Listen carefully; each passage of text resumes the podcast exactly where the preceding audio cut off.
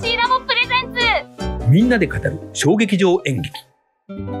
机上の空論、えーピーチの果て、ピビーチのアビス、つまりはノーサイドということで、えーこれ今収録してる、えー映像テクノアカデミアの歩いて30秒の場所にあるサンモールスタジオではい。上演されたというやつですね。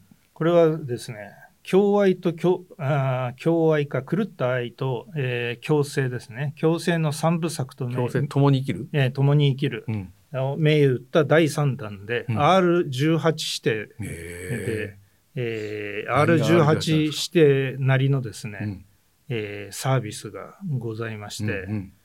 えー男性客が圧倒的に多いんですけど、うん。女性客もいて、あの2チーム構成で A チームと B チームで交互に、うん。えーあのーコロナ対策だとは思いますけどね、えーやって、なんと私が入った時にはですね、うん。えーその前日か前々日かわからないですけど、うん。盗撮した輩がいたようでですね、あ劇場で？ええそれでよく撮れましたね。いや、わかんないけど、それでスマホはですね、電源オフにして、えー胸に入れずに、カバンに入れて、時計も、僕は普通の時計してたんですけど、時計も、えー全部、カバンにし時しまい撮影できるんですか？知らない。できるのかな？わかんない。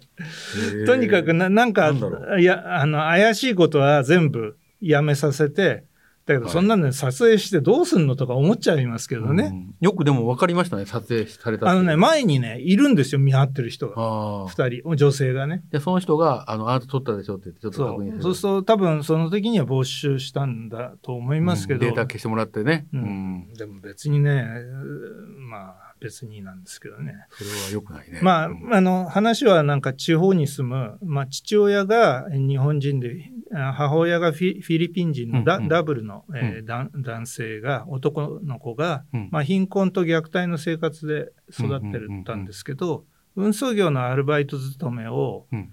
えーモデルと、まあ、自自分の職職業をですね、うん。偽ってうん東京に上京していた、えー大学1年生の、うん。女女性とうん。SNS を通じて、うん。まあ、知り合っうん。て付き合い出すんですよ。うん。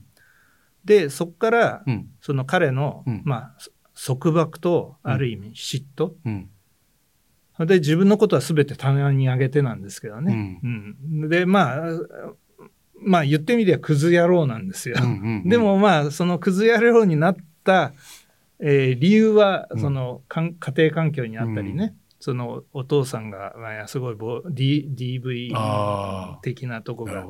あって。まああのーその R18 指定なんでえエロはあるわけですよ。エロティシズムはね。うんうん。でもまあちょっとね照明もガンガン焚いてうん。やってるんで、ん。もう少しそのまあ僕なんかからすればアート的に濃淡つけて、あ結構激しい感じなんだ、じゃそあ。あーう。だからちょっとねあのうーんと言いたいのはそういうとこで、まあ机上の空論ってこんな劇団だったかなと思っちゃったんですよ見終わった僕は後1本か2本見たかなぐらいの感じですかね。なまあ中間中島洋介さんという方がね,、はい。あそうですね。あの作演出なんですけどね。中島洋介。うんまあ、あの、多分これ、す最後の3部作なんで、えーさ第3弾だから、まあ、これで多分変わってくんだと思いますけどね。これ3部作なんですか？3部作で最最終版です。へえ。まあなるほどという作品でした。昔のポツドールみたいな感じなのかな？いや、あの、ポツドールはね、もっとなんか、は話がいろいろあると思うんですよ。筋とかね。うん。これは筋があんまないんですか？ちょっと単純かうな。んそうなんですねうん。なるほど。と思いました、僕は。ということで、えー、机上の空論。でも17本目なんで、シャープ17、あそうですよね。えーという、えーものでございました。